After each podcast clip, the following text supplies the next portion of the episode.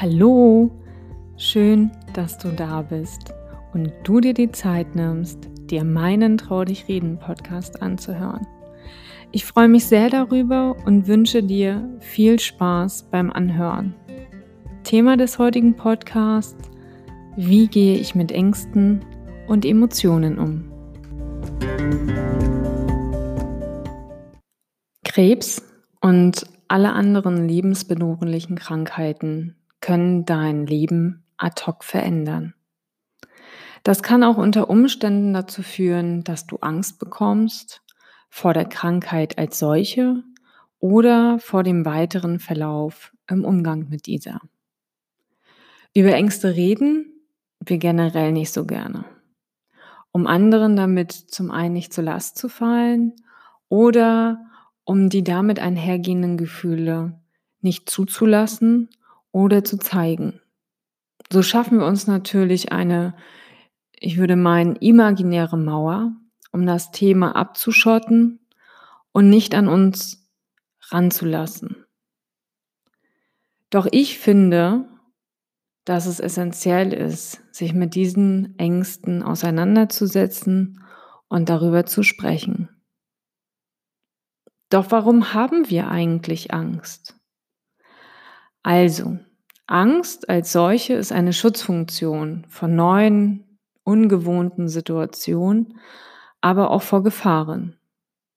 Wichtig ist zu beachten, dass jeder von uns anders reagiert. Einer ist ängstlicher, ist aufgrund seiner bereits gemachten Erfahrung als manch andere zum Beispiel. Und das ist auch vollkommen okay.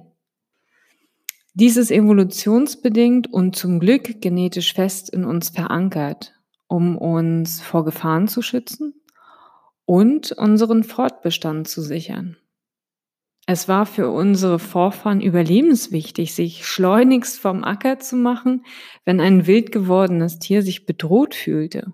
Wenn das nicht so wäre, würden wir dann hier noch sitzen und existieren? Ich glaube kaum. Der Mensch reagiert jedoch verschieden auf neue und für ihn ungewohnte Situationen. Wie entsteht eigentlich Angst? Das musst du dir so vorstellen. Also die Hormone spielen verrückt. Zum einen Adrenalin, was dich sehr pusht und zum anderen das Stresshormon Cortisol werden freigesetzt. Und wenn ich so darüber nachdenke, was bei mir abläuft, wenn ich Angst habe, dann schlägt mein Herz schneller, meine Atmung verändert sich, ich habe das Gefühl, ich habe klitschnasse Hände, ich habe ein unbeschreibliches Kribbeln im Bauch. Und ich habe das Gefühl, nicht mal klar denken zu können.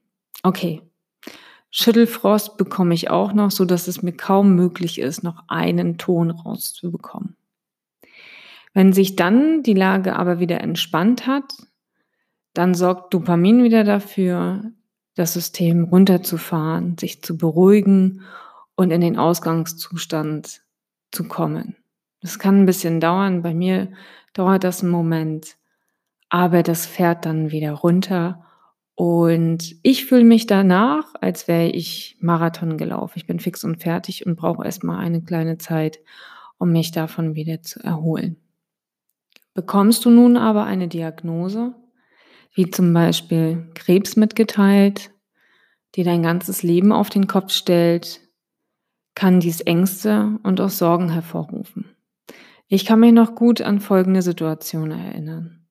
Als meine Mutti damals mit ihrem frakturierten Arm ins Klinikum kam. Vor Ort liefen noch zahlreiche Untersuchungen, bekam sie die Diagnose Krebs mitgeteilt.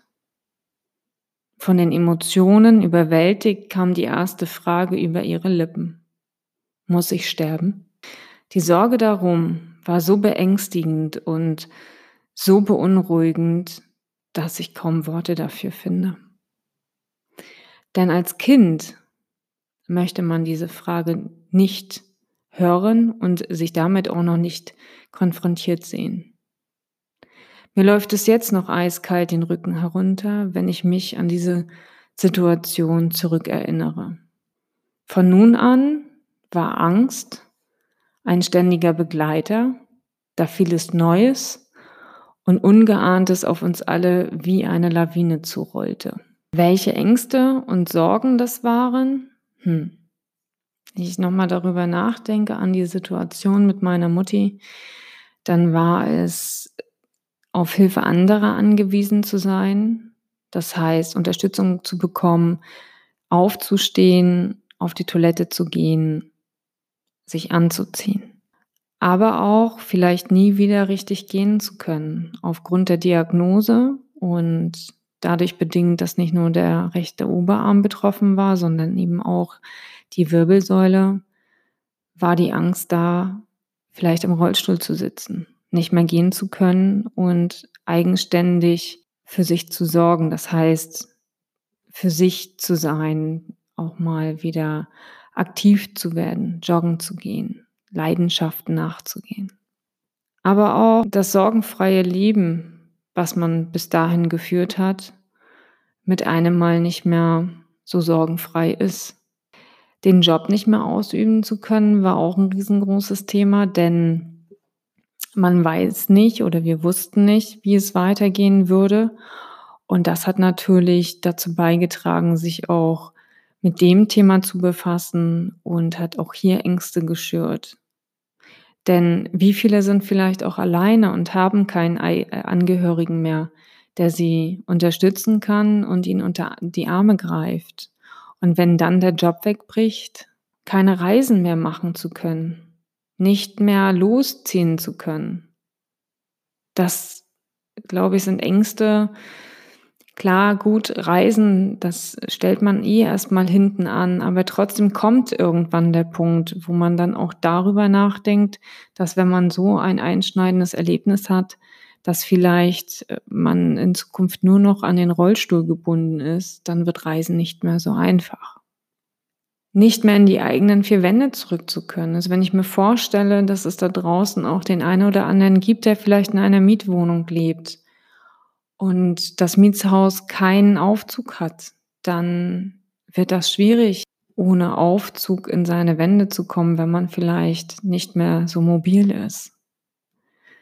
Aber was eben auch sehr belastend sein kann, ist sich bewusst zu werden über die Krankheit und ob sie sich vielleicht auch an anderen Körperregionen schon ausgebreitet hat, Metastasen gebildet hat oder ob sie noch äh, ruhig ist und dies ein gutartiger Tumor war. Die Frage sich zu stellen, ob man vielleicht jeden Moment genossen und gelebt hat, die kommt auf jeden Fall. Das hatte ich damals in meiner Situation schon und ich glaube, die stellt sich jeder andere auch über kurz oder lang. Dann aber auch die Sorge, den Partner, Freunde, und die Kinder zurückzulassen.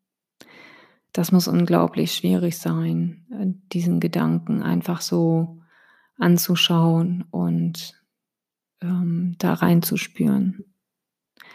Keine Kraft mehr zu haben für die Krankheit, denn der Weg vom, vom Klinikum bis wieder in in, in, in die Reha oder beziehungsweise zurück ins eigene Leben kostet enorm viel Zeit. Und sich da nicht zu vergessen beziehungsweise äh, die Kraft nicht zu verlieren, das ist unfassbar.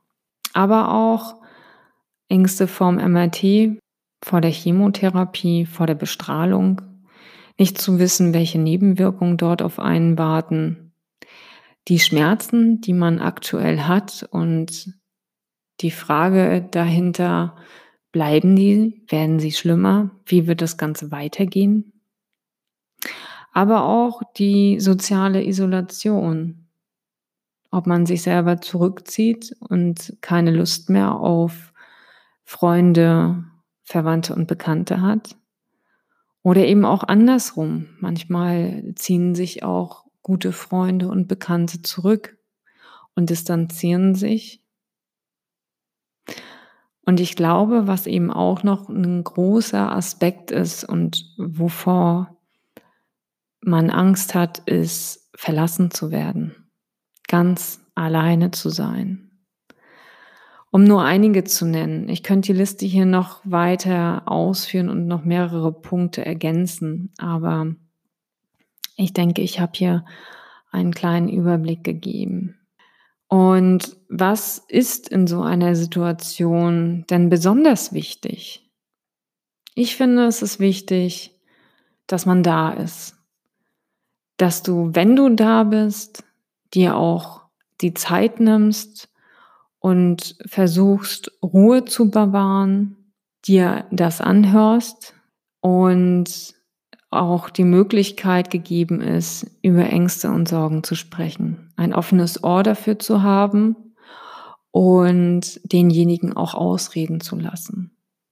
Was ich nicht gut finde, ist, wenn man die Situation runterspielt. Also man entwickelt irgendwann ein, irgendwann ein Gefühl, Gefühl dafür, aber ich finde es wichtig, dass man die Situation ernst nimmt, demjenigen aufrichtig zuhört und das nicht unter den Tisch kehrt, was er zu sagen hat. Wenn deine Lebensqualität aber über einen längeren Zeitraum unter der Angst leidet, dann solltest du dir auf jeden Fall professionelle Hilfe holen und das Thema ernst nehmen. Dazu können dir Psychologen und auch Psychotherapeuten zur Seite stehen, die sich diesem Thema annehmen und dir zuhören. Aber was ist denn eigentlich mit unseren Emotionen? Mit der Diagnose klopfen von nun an vermehrt die Emotionen an die Tür, die auch gerne ihre Bühne hätten und ab und an ungefragt einfach auftreten.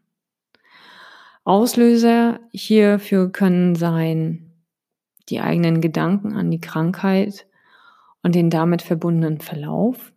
Denn was meine ich damit? Dass du natürlich, wenn du dich im Klinikum befindest oder auch später auf Reha befindest, dann bist du weg von deiner Familie, dann bist du weg von deinem gewohnten Umfeld und die Nächte können lang werden. Das heißt, du hast viel Zeit, um nachzudenken. Und damit hat man auch viel Raum, sich den Emotionen hinzugeben. Dann aber auch Familie. Ähm, ich weiß selber, bei uns war es schwierig. Wir haben halt ähm, die Familie auch überall auf der Welt verteilt. Ähm, ja, die Familie ranzubekommen. Und das kann natürlich sehr emotional sein, wenn dann die Schwester, der Bruder mit einmal oder die Kinder ähm, vor Ort sind, um da zu sein. Das reibt auf und das macht es auch sehr emotional. Was aber auch, und das hatten wir in dem Fall ähm, bei den MRT-Untersuchungen und Röntgen, dass meine Mutter sehr, sehr emotional war, als sie wieder hochgekommen ist auf ihr Zimmer. Aufgrund dessen, dass sie akute Schmerzen hatte und nicht mobilisierbar war, muss das für sie wie eine Zerreißprobe gewesen sein. Danach war sie emotional so fix und fertig, dass wir eine ganze Weile gebraucht haben, um sie wieder zu fangen. Also was heißt einzufangen und ihre Emotionen wieder ähm, nachließen. Das hat eine ganze Weile gedauert. Ja, dann aber auch sich in Geduld zu üben und ähm, anzunehmen, dass routinierte Abläufe wie eben der Gang auf die Toilette, die alltäglichen Dinge, wie ich ja gestern schon oder wie ich in meinem vorhergehenden Podcast erzählt habe, die routinierten Abläufe wie Anziehen, sich was zu essen kochen, Wäsche waschen, ähm, schwierig werden. Und auch das, sich darin in Geduld zu üben, dass das wiederkommt. Dann aber auch ähm, die Emotionen, wenn das Thema aufkommt, Chemotherapie, Bestrahlung, die damit einhergehende Nebenwirkungen wie Übelkeit, Haarausfall, Geschmacksverlust, ähm, das verändert natürlich dein bisheriges Leben und auch da kochen die Emotionen hoch.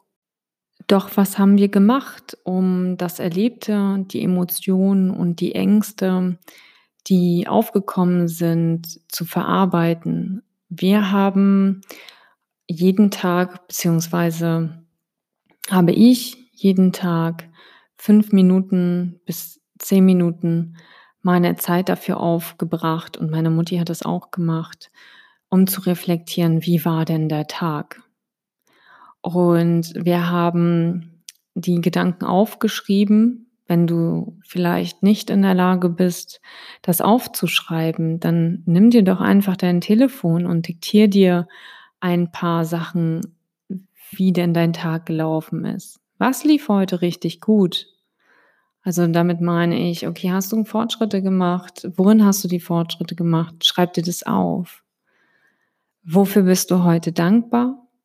Also ich war damals dafür dankbar, dass ich jeden Tag etwas Neues äh, dazu gelernt habe. Also alles, was im Alltag gewöhnlich ist und was ich mir aber im Laufe meines Klinikaufenthalts erst wieder zurückerarbeiten musste, dafür war ich zum Beispiel dankbar. Aber auch, wie fühle ich mich heute auf einer Skala von eins bis zehn, wobei zehn super ist. Und damit meine ich eben auch, ähm, die Schmerzen. Hast du Schmerzen? Also das lief da bei mir rein oder geht es mir gerade gut und ich habe keine Schmerzen? Was möchte ich Tolles erleben, wenn das hier alles überstanden ist? Für mich war damals mein großes Ziel, wieder aufs Pferd steigen zu können. Also habe ich mir ähm, bis zu meinem, bis zum Termin nach der Reha alles aufgeschrieben, was möchte ich jeden Tag ein Stückchen mehr erreichen. Und ich muss sagen, das war richtig gut. Tu dir einen Gefallen und öffne dich und lass deinen Gefühlen freien Raum. Du wirst sehen, es kann so wunderbar sein. In diesem Sinne, meine Lieben, das war meine dritte Podcast-Folge. Habt eine schöne Zeit und bleibt gesund. Bis dahin, eure Caroline.